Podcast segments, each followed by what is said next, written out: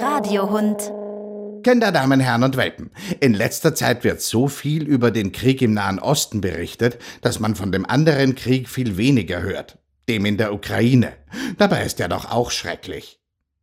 Ich bin heute wieder im Journalstudio bei Helene Seelmann. Sag, Helene, der Krieg in der Ukraine ist doch nicht schon vorbei, oder? Hallo Rudi, nein leider, der ist nicht vorbei. Aber es hat dieser Tage eine Nachricht gegeben, die vielen Menschen in der Ukraine Hoffnung macht. Welche denn? Die EU hat den Start von Beitrittsverhandlungen mit der Ukraine empfohlen. Das heißt, die Ukraine soll Mitglied in der Europäischen Union werden. Warum ist das denn gut für die Ukraine? Dazu schauen wir uns vielleicht noch einmal an, was die Europäische Union, kurz EU, genau ist. Das ist ein Zusammenschluss von 27 Ländern, die in Europa liegen. Die Grundidee war, dass diese Länder nie wieder Krieg gegeneinander führen. Aber natürlich gibt es auch in der EU Themen, für die es seit langem keine Lösung gibt, etwa wie man mit geflüchteten oder zugewanderten Menschen umgeht.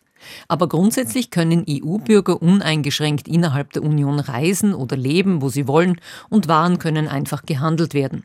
Im EU-Parlament werden Gesetze beschlossen, die für alle EU-Mitgliedsländer wichtig sind. Und da soll die Ukraine jetzt auch dazugehören? Das verstehe ich. Die wollen sicher auch, dass nie wieder Krieg bei ihnen ist.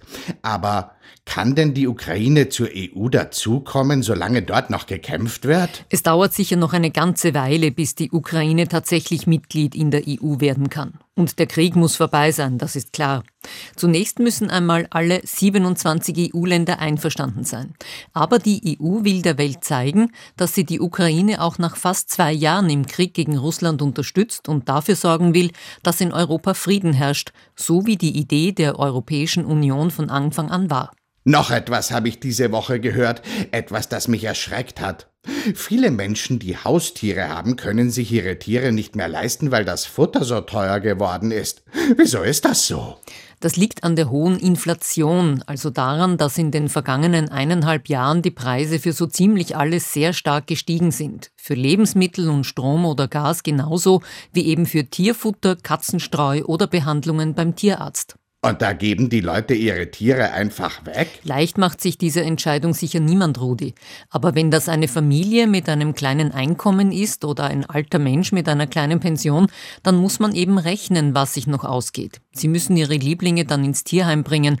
Es gibt aber auch welche, die setzen die Tiere einfach aus. Das macht mich traurig. Und auch wütend. Ich rate deshalb all meinen pelzigen Genossen, macht Diät. Weniger im Napf ist allemal besser, als von seiner Familie weg zu müssen. Da haben es Tiere, die in der Wildnis leben, vielleicht besser. Die suchen ihr Futter einfach selbst. So wie der Feldhamster. Stimmt, Rudi. Und der ist ja gerade so etwas wie ein Star. Wieso das denn? Der Feldhamster wurde in einer erstmals öffentlich durchgeführten Wahl zum Tier des Jahres 2024 gekürt. Und das zu Recht. Die bis zu 27 Zentimeter großen und bis zu einem halben Kilo schweren Feldhamster sind ganz schön mutig. Sie sind meistens in der Dämmerung oder in der Nacht unterwegs. Bei Gefahr stellen sie sich auf die Hinterbeine und blasen ihre Backentaschen auf, knurren und fauchen und fletschen mit den Zähnen. Manchmal springen sie ihre Gegner auch an. Ui. Da lege ich mich lieber nicht mit einem Feldhamster an. Nachtaktiv bin ich zwar auch, aber nur zum Sterne schauen. Du kannst jetzt auch ganz entspannt am Tag Sterne schauen, denn ein neues Weltraumteleskop mit dem Namen Euklid, das am 1. Juli ins All geschossen wurde, liefert tolle Fotos.